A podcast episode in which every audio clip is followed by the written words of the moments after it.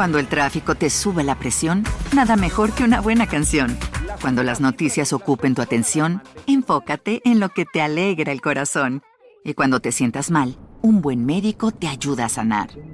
Sabemos que mantener tu salud es tu prioridad, también es la nuestra en Kaiser Permanente, donde trabajamos juntos para cuidar de todo lo que tú eres. Kaiser Permanente, para todo lo que tú eres. Kaiser Foundation Health Plan of the Mid-Atlantic Stay Inc., 2101 East Jefferson Street, Rockville, Maryland 20852. No cabe duda que la salud física y mental van siempre de la mano. Se ha demostrado que al ejercitar nuestro cerebro libera hormonas como las endorfinas, oxitocinas, serotonina y dopamina que traen grandes beneficios al cuerpo. Esto era algo que Mary Yoder explicaba día con día a todos sus pacientes, pues a sus 60 años su salud y forma física eran envidiables hasta para los más jóvenes, y es precisamente por esta razón que todos quedaron en shock cuando los médicos anunciaron su muerte.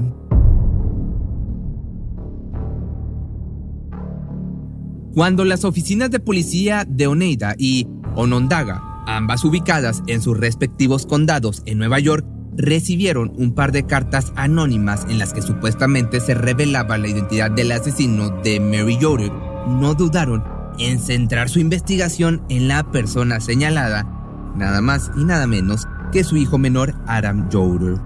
Luego de haber pasado un mes investigando a su esposo, William Yoder, por el homicidio sin encontrar un solo indicio de culpa, ahora tenían una nueva esperanza de resolver el caso, por lo que de inmediato se dirigieron a su domicilio para arrestarlo.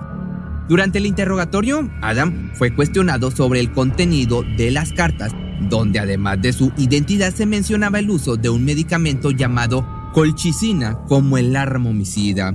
Este era un dato que únicamente los familiares de la mujer y los detectives conocían, pues era importante mantener la mayor discreción respecto al caso para evitar que alguien hiciera declaraciones falsas buscando atención.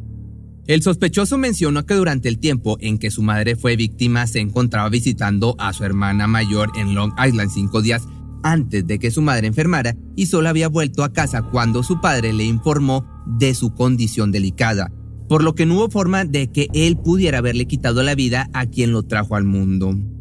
Pero el documento que recibió la policía también mencionaba que podrían encontrar el frasco con el medicamento y la nota de compra hecha a su nombre bajo el asiento del conductor en su camioneta, por lo que le pidieron a Adam autorización para revisar su vehículo.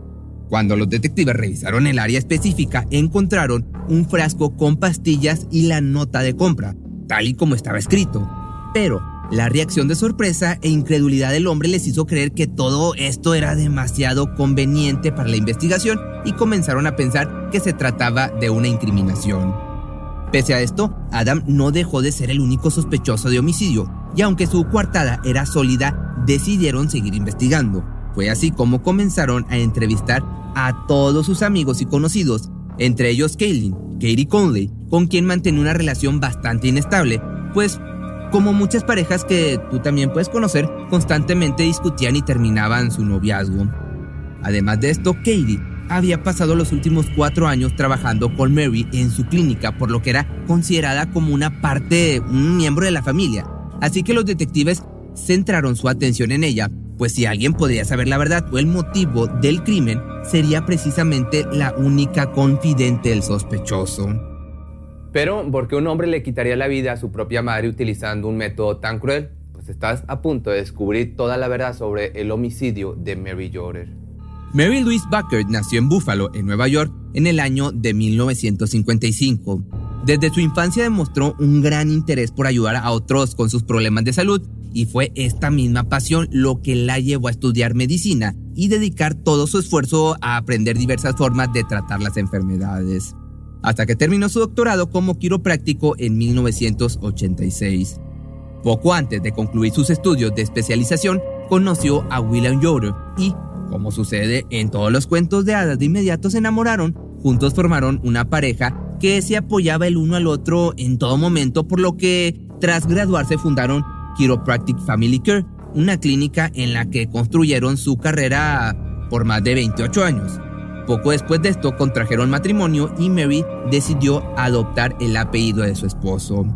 Ya en el año 2015, A sus 60 años, Mary, como te digo, era un ejemplo a seguir y una inspiración para todos los que llegaban a conocerla, pues además de su carácter bondadoso, solía cuidar de su aspecto físico con gran dedicación, además de asistir sin falta al gimnasio, practicaba la danza del vientre y ritmos africanos. Pero no todo en la vida se trata del trabajo y esto es algo que Yoder sabía a la perfección pues adicional al cuidado físico era una artista muy talentosa. La fotografía, pintura y la música hacían que su vida tuviera un balance perfecto, sin dejar también de mencionar que cuidó con mucha atención y cariño a sus tres hijos, que en ese entonces ya la habían convertido en abuela, por lo que podemos decir que Mary era en todos los aspectos una gran persona, una doctora apasionada, madre y abuela ejemplar, además de un artista natural. Durante la mañana del 20 de julio del año 2015, Mary atendió su rutina como si fuera cualquier otro día. Asistió al gimnasio temprano para después dirigirse a su clínica donde sus pacientes la esperaban. Quienes convivieron con ella durante ese lapso de tiempo recuerdan haberla visto tan perfecta y radiante como siempre, como es que te platico que era esta persona. Pero la situación cambió después del mediodía inexplicablemente comenzó a sentir fuertes dolores de estómago, además de que sus ojos parecían enrojecidos e hinchados. Sus pacientes incluso recuerdan haberla visto cambiar de expresión repentinamente. Debido a esto, Yoder canceló el resto de sus citas y se dirigió a casa para descansar. Durante la noche comenzó a vomitar y los dolores se intensificaron. A la mañana siguiente William la llevó al hospital y cuando todos pensaban que las cosas estaban por mejorar gracias a la intervención médica, el destino demostró lo equivocados que estaban. Mary pasó las siguientes 48 horas expulsando todos los alimentos y líquidos que entraban a su cuerpo. Ni siquiera el suero intravenoso parecía remediar un poco su malestar hasta que finalmente se dio en su intento por sobrevivir. La mujer lamentablemente perdió la vida el 22 de julio del año 2015 tras haber sufrido ocho paros cardíacos. Los médicos no daban crédito a la situación y no entendían cómo una mujer que había cuidado tanto su cuerpo al punto de cultivar sus propios vegetales para evitar ingerir químicos adicionales pudiera repentinamente sucumbir. La primera explicación que dieron a los familiares fue que mientras cosechaba sus cultivos fue picada por un insecto que le causó los problemas de salud. William y sus hijos, que también habían tomado el camino académico de sus padres, dudaron completamente la versión del hospital e insistieron en que la mujer tendría que haber sido envenenada para que su cuerpo reaccionara de tal forma e insistieron en que se realizara una prueba toxicológica adicional a la autopsia. Durante la autopsia, los médicos se dieron cuenta de que los órganos de Mary presentaban un gran deterioro. Lo que llamó fuertemente su atención fue la parte coagulación acelerada de sus vasos sanguíneos, por lo que accedieron a realizar una prueba toxicológica al cuerpo. El resultado fue recibido tres meses después, dado que en un inicio le hicieron pruebas para detectar arsénico o cianuro, que son los venenos, digamos, más comunes. Ya en octubre del año 2015, los resultados mostraron que, efectivamente, la mujer había perdido la vida por una sobredosis de colchicina un medicamento suministrado a los pacientes que padecen gota, una enfermedad que se caracteriza por fuertes dolores en las articulaciones. Sin embargo, Yoder se encontraba pues evidentemente en perfecto estado de salud y era imposible que consumiera este medicamento, especialmente con sus conocimientos médicos.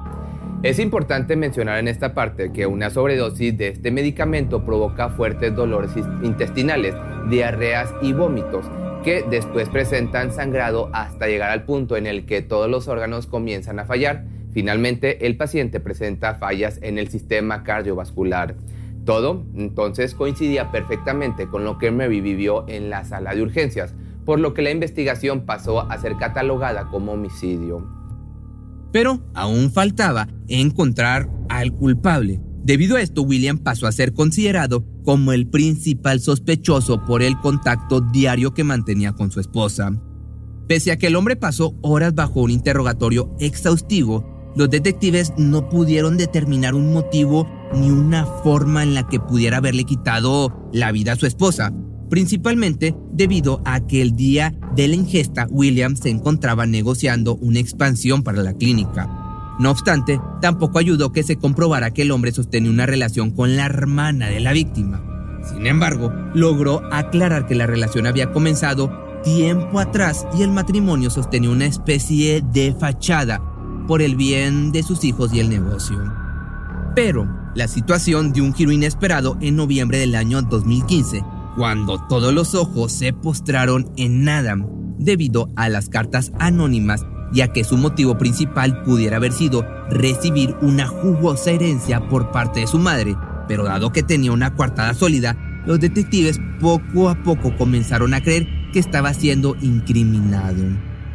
Cuando los detectives entrevistaron a Katie, recibieron una nueva revelación por parte del laboratorio forense, y es que las cartas recibidas en ambas comisarías mostraban restos de ADN de una mujer y debido a que ella trabajaba en ese entonces como recepcionista, decidieron presionar para conocer si había sido ella quien escribió las cartas. Pero debido a la presión ejercida por las autoridades, Katie no solo confesó haber escrito las cartas, sino que terminó contradiciéndose entre los motivos por el cual no denunció abiertamente el crimen, argumentando que Adam intentaba controlarla o asustarla para que no revelara la verdad sin embargo, su entonces expareja se encontraba a muchos kilómetros de distancia cuando el crimen fue cometido, por lo que constantemente cambió su versión de los hechos. Pese a esto, la policía no tenía todavía pruebas que demostraran la participación de Katie o que realmente tuviera conocimiento de los hechos, por lo que decidieron investigar la dirección de correo electrónico con la cual se había adquirido el medicamento. En ese momento, el departamento de informática se vio involucrado y pudieron determinar que la dirección IP desde la cual se adquirió el instrumento homicida, esta sustancia, provenía del consultorio, desde la computadora de Conley, para ser más específicos. Además de esto, el ADN de la mujer también se encontraba presente en el frasco, encontrado bajo el asiento del vehículo de Adam, no obstante, la policía no lograba todavía identificar un motivo que pudiera llevar a la sospechosa a cometer este terrible acto, hasta que decidieron investigar los antecedentes de su relación con el hijo menor del matrimonio. Fue así como descubrieron un largo historial de rupturas y una relación tóxica en general. Aunado a esto, en años anteriores, Condi le había proporcionado a su pareja una serie de medicamentos para ayudarlo a mejorar su concentración, pero estos terminaron enfermándolo de gravedad. Nadie en aquel momento sospechó de ella hasta ya en este punto. Días antes de que Mary presentara los primeros síntomas, ambos habían peleado y nuevamente la pareja terminó su relación. Pero esta vez algo se sentía distinto ya que Adam acudió a su hermana mayor en busca de apoyo emocional para alejarse de ella de una vez por todas, por lo que los detectives determinaron que el motivo de esta mujer podría tratarse de una venganza en contra de su expareja.